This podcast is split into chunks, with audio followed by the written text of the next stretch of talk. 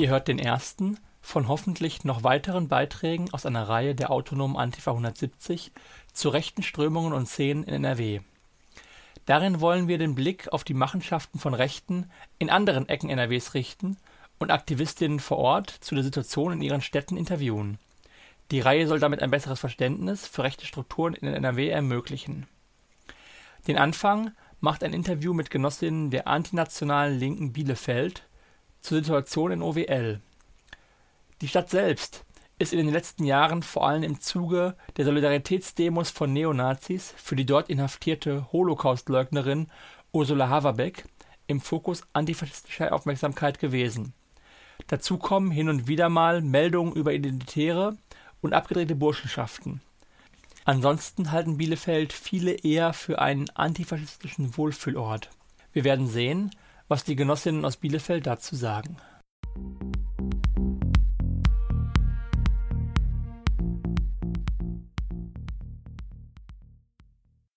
Bei unserem Rundblick auf die rechte Szene in NRW möchten wir heute den Blick nach Bielefeld wenden und haben dafür einen Genossen von vor Ort ähm, zum Gespräch eingeladen. Möchtest du dich vielleicht einmal kurz vorstellen?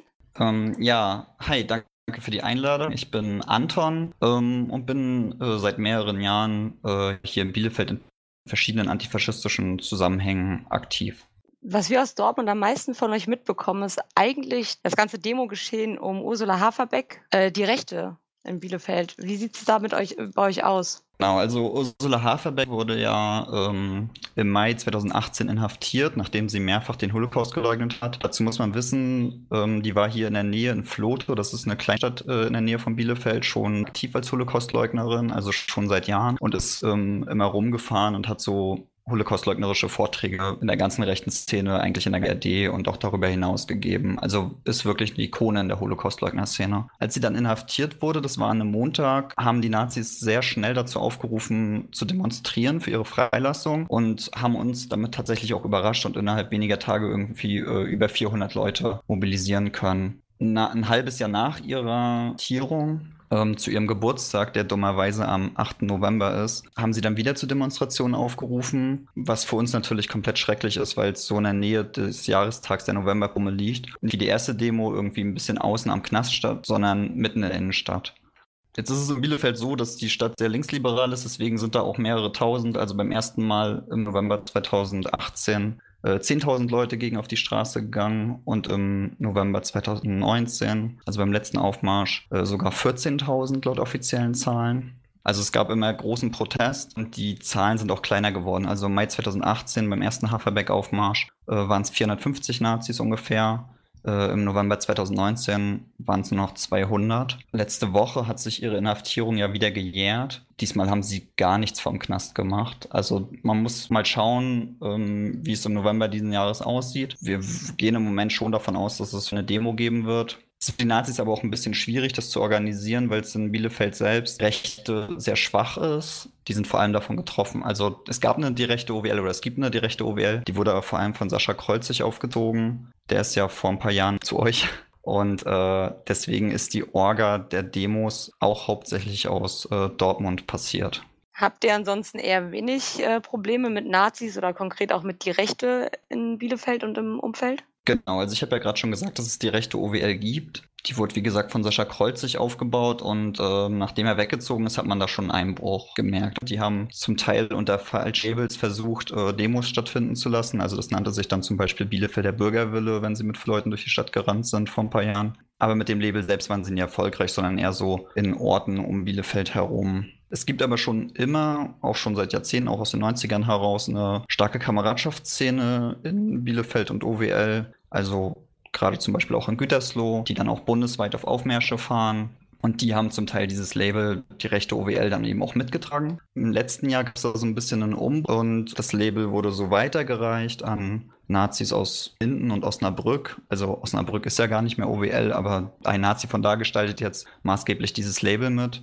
Und ähm, wurden wieder ein bisschen aktiver und man muss jetzt ein bisschen weiter beobachten, wie es weiterläuft. Aber nur weil die, die Rechte hier relativ schwach ist, heißt es natürlich nicht, dass irgendwie andere Nazis nicht am Start sind. Also es gibt zum Beispiel ähm, schon sehr lange eine Burschenschaft in Bielefeld, die Normannia Nibelungen. Die gehört auch zur recht extremen deutschen Burschenschaft. Also das sind die, die vor ein paar Jahren mit dem ARIA-Nachweis auf sich aufmerksam gemacht haben. Die haben auch immer eine Ideenwerkstatt veranstaltet. Das ist in den letzten Jahren jetzt nicht mehr passiert, aber früher war das durchaus so ein Think Tank-mäßiger, so ein mäßiges Treffen, wo zum Beispiel auch Martin Sellner gesprochen hat vor ein paar Jahren. Die haben zwar diese Veranstaltung nicht mehr gemacht, aber hatten durchaus auch Aufwind. Also gibt es Überschneidungen zu identitären Bewegungen, ähm, zum Teil also auch mit der jungen Alternativen und so weiter. Also dieses Spektrum ist durchaus auch in Bielefeld verankert. Darüber hinaus gibt es im Umland von Bielefeld Szenen, also zum Beispiel um die Familie Ulrich herum, die früher in der heimattreuen deutschen Jugend war und sich zum Beispiel um äh, narzisstische Kindererziehung äh, gekümmert hat und das auch nach dem Verbot der heimatdeutschen Jugend noch weiter fortgeführt hat und bis heute immer mal wieder am Rande von so Märschen auftaucht. Das ist für diese völkische Szene vor allem interessant in OWL, weil OWL so als Mythenregion gilt. Also es gibt ja hier das Hermannsdenkmal, das so ein nationaldeutsches Denkmal äh, ist und so vor allem den Kampf gegen Frankreich und so weiter immer wieder beschwört und sich auf diese Legende um die äh, Schlacht im Hermannswald, wo angeblich die Germanen die Römer geschlagen haben sollten und so bezieht, was natürlich für Nazis ein gefundener Anlaufpunkt ist, um so eine deutsche Nationalgeschichte zu beschwören. Darüber hinaus gibt es dann noch die externen Steine, die äh, von den Nazis genutzt wurden, als Kultstätte versucht wurden zu etablieren, wo es auch so Legenden gäbe, dass da angeblich die alte Irminsul-Rune gewesen wäre, wo es auch immer wieder Aktivitäten von Nazis gibt. Und dann gibt es auch noch die Wewelsburg in der Nähe von Paderborn, die von der SS als Ordensburg genutzt wurde, wo es unter anderem einen Raum gibt mit einer großen schwarzen Sonne. Und diese Sachen werden immer wieder von Nazis so auch als Ausflugsziele genutzt und es äh, kommt immer wieder, dass so Reisegruppen Gruppen hierher kommen und eben diesen Dreischritt machen und äh, das Hermannsdenkmal, die Externstein und die Wewelsburg besuchen. Das klingt gerade alles so ein bisschen so, als würden die vor allem naja, Aktivitäten machen, die nach innen gerichtet sind. Wie sieht das denn mit öffentlichen Aktionen aus und wie sieht das mit einer Anbindung an die nicht extrem rechte Szene oder an andere rechte Ecken aus? Ja, also ich glaube, das kann man schon so sagen, dass viel nach innen gerichtet ist. Das ist aber nichtsdestotrotz natürlich nicht weniger Gefecht. Also zum Beispiel gab es vor ein paar Jahren in der Nähe eines Wohnorts Nazikader einen relativ großen Waffenfund mit Munition und äh, Handgranaten. Und das ist natürlich dann was, wo man sich, die, die veranstalten vielleicht keine Aufmerksamkeit Märsche so in der großen Zahl. Aber was machen sie sonst? Ne? Also es ist dann auch schwieriger, sie zu beobachten. Und es gab in den letzten Jahren hier auch durchaus Fälle. Also zum Beispiel gab es 2006 in Reda Wiedenbrück einen Mord. Das wurde durch, durch ZDF recherchiert 2018, wo die Tatwaffe und die Munition auf den NSU passen würden oder hindeuten, der aber nie als NSU-Mord angesehen wurde.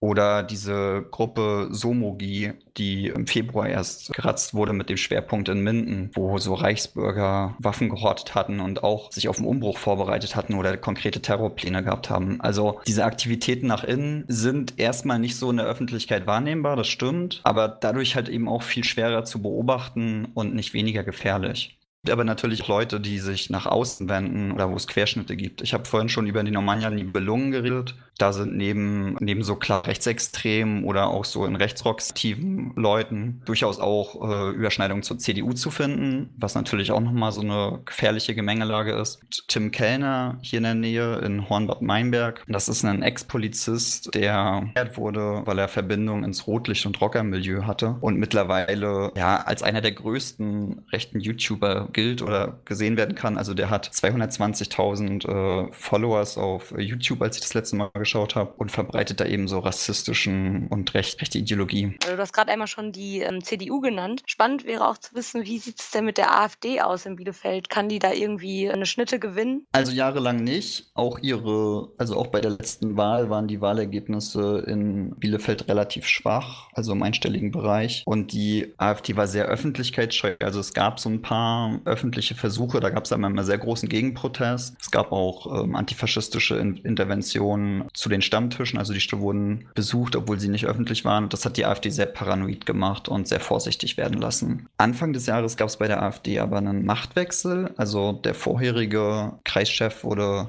abgesägt und an dessen Stelle ist Florian Sander getreten. Der hat nochmal ganz andere Verbindungen. Also der schreibt äh, unter anderem für die Sezession und und ähm, ist so als Intellektueller irgendwie unterwegs und schreibt für ganz viele Zeit. Der wird, denke ich, die AfD in Bielefeld auch nochmal neu ausrichten. Und naja, wir müssen jetzt gucken, wie der Kommunalwahlkampf überhaupt in Zeiten von Corona stattfinden wird. Aber ich denke, dass die AfD in Bielefeld in Zukunft auch wieder stärker auftreten wird. Dann würde ich gern zu den aktuellen Entwicklungen rund um diese naja, Anti-Corona-Maßnahmen-Proteste ähm, eingehen. Wir hatten das in Dortmund am vergangenen Samstag, dass 150 naja, Leute aus dem verschwörungstheoretischen Umfeld aufgelaufen sind, gemeinsam mit 15 Nazis. Es gab Übergriffe auf JournalistInnen. Bei euch habt ihr sowas auch. Wie sieht das bei euch aus? Laufen da Nazis mit? Wie ist die Stimmung da? Können die laufen? Genau, also das ist so ein bisschen ein gemischtes Bild.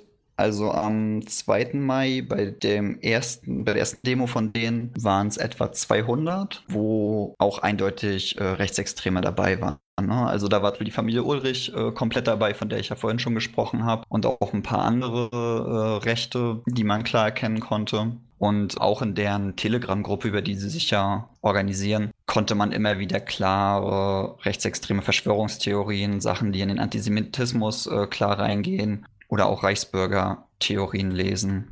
Die Demo war eigentlich nur für 40 erlaubt. Die Polizei hat die dann einfach laufen lassen und denen war die Auflagen relativ egal. Obwohl man sagen kann, am 1. Mai noch war es, auf ein, war es alles ganz streng und die linken Kundgebungen waren komplett mit Auflagen überhäuft. Aber bei den Verschwörungstheoretikern war es dann irgendwie egal. Gestern fand dann nochmal was statt. Das war dann aber nur als Kundgebung angemeldet. Wieder für 50 Leute nur erlaubt. Da waren dann etwa 100, aber erkennbare Nazis waren da nicht. Auf der einen Seite werden sie irgendwie gerade alle so als Nazis und so eingeordnet oder als Spinner. Und ich glaube, das ist falsch. Also es gibt einen großen Querschnitt. Und da sind natürlich auch Rechte dabei und das muss man natürlich auch thematisieren. Und natürlich ist es ganz viel gefährlicher Quatsch, wenn irgendwie das Coronavirus als nicht existent äh, bezeichnet wird. Gleichzeitig schreiben die sich auf Fahne für Grundrechte zu demonstrieren. Und das sind eigentlich auch Fragen, die da aufgeworfen werden, die eine gesellschaftliche Linke meiner Meinung nach auch beantworten müsste. Also wenn man sich anguckt, irgendwie, dass Supermärkte und so weiter wieder öffnen können, während Demos noch mit Auflagen überzogen werden, also halt so Malls und so weiter schon wieder öffnen können, dann ist das natürlich eine Frage, die sich stellt, ob da nicht gerade auch was genutzt wird, einfach um Versammlungsrechte und Grundrechte wirklich zu beschneiden. Äh, auf diesen Demos, das ist natürlich kein linker Ort, sondern das, ist, das sind ganz schreckliche Verschwörungstheorien, die da verbreitet werden. Aber es gibt auch gerade keinen anderen Anlaufpunkt für Leute, die Einbußen aufgrund der Maßnahmen erleben. Und ich glaube, da sollte man sich ein sehr differenziertes Bild von machen, was bei diesen Protesten gerade wirklich stattfindet. Ich danke dir für den kleinen Überblick, den du uns gegeben hast. Ich habe erstmal keine weiteren Fragen. Wenn du noch etwas ergänzen möchtest, kannst du das gerne jetzt tun. Ja, vielen Dank für die Möglichkeit, hier ein bisschen was erzählen zu können. Und natürlich die Einladung an alle im November, wenn der nächste Haferberg-Aufmarsch stattfindet, wieder zu uns zu kommen. Und andererseits fahren wir natürlich auch immer gerne um, um euch zu unterstützen, wenn die Nazis bei euch mal wieder unterwegs sind. Das freut uns sehr. Magst du vielleicht einmal noch Gruppen nennen, die man, denen man folgen kann, wenn man ein bisschen up-to-date bleiben möchte, was in Bielefeld und drumherum passiert?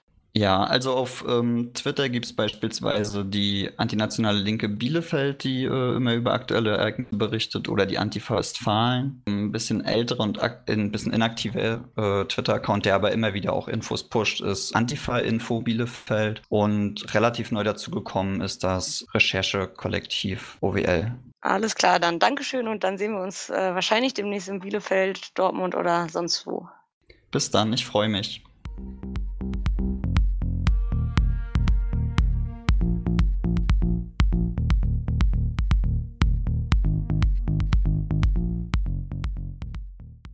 Seit dem Interview ist bereits etwas Zeit ins Land gezogen.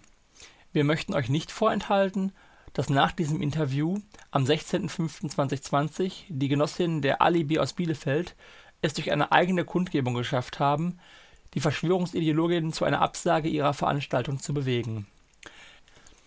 Wir hoffen, das Interview konnte euch einen Einblick in die Situation in Bielefeld und Umland geben. Weitere dieser Interviews sind geplant. Behaltet also unsere Kanäle und dieses Radio Nordpol im Blick. Wenn ihr Kritik oder Anregungen habt, meldet euch gerne auf den üblichen Wegen.